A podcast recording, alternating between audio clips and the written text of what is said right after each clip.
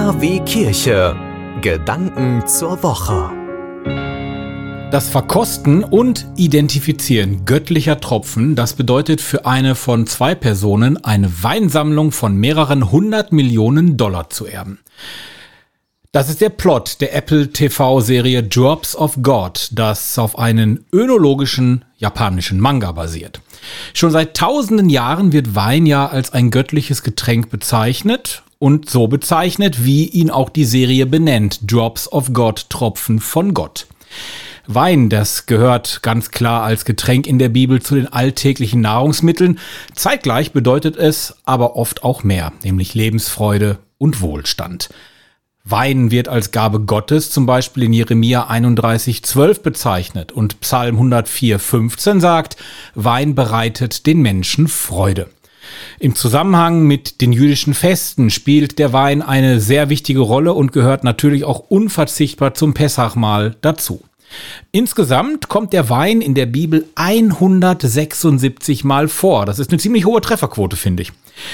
Ich persönlich, ich kann jetzt mit Wein nicht so viel anfangen, äh, trinke den auch nur ab und zu. Dann doch schon eher in netter Runde mit Freunden, allerdings auch nur drei bis viermal im Jahr, ein Whisky-Tasting. Das habe ich heute Abend. Jeder von uns Vieren bringt so ein bis zwei Flaschen seiner Wahl mit und dann reisen wir mit den Getränken um die Welt. Irland, Schottland, heute Abend ist auch Spanien dabei, Indien, Deutschland. Für mich ist Whisky ein göttliches Getränk. Er ruht lange in einem Fass, wird in andere Fässer umgelagert, die Zutaten stammen allesamt aus der Natur, also der Schöpfung Gottes, und die Zeit, die er reift, mindestens drei Jahre, nach oben gibt's keine Grenze, die gibt ihm den unverwechselbaren, immer anderen, aber trotzdem friedlichen Geschmack. Whisky ist auch, so die Überzeugung aus dem Gälischen, ein Wasser des Lebens. Ja, und mit Pfarrer Rote. Da gibt es sogar in Deutschland einen Pfarrer, der Whisky und Glauben in Seminaren miteinander verknüpft.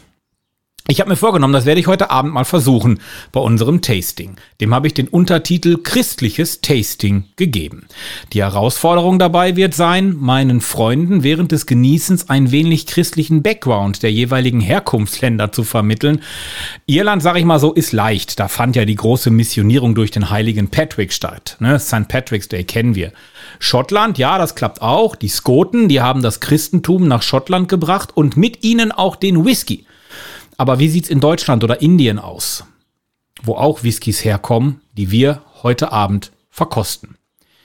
Ja, kurz gesagt, den Glauben, den gibt's glaube ich überall. Die lange Version, die muss ich mir jetzt noch überlegen, aber bis dahin gilt ein Sprichwort, wenn du unbedingt trinken musst, dann trink in Gottes Namen Whisky. Diese und alle anderen Sendungen vom Bürgerfunk Recklinghausen auch als Podcast www.podcast-re.de